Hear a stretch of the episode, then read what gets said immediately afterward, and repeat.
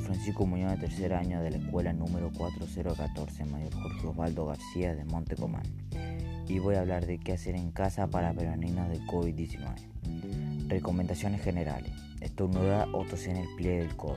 Evita tocarte la cara con las manos sin antes haberte lavado con agua y jabón o alcohol en gel. Lavate las manos frecuentemente cada dos horas y además cada vez que vas al baño, antes y después de comer al ingresar de la calle a tu casa o trabajo, después de tocar dinero, llaves o animal, después de toser o estornudar, ventilar los ambientes, el barbijo dentro de la casa no es necesario si está sano. Solo lo usan las personas con virus. Al salir de casa, sí usar barbijo. Nuestras palabras son poderosas, tus acciones también.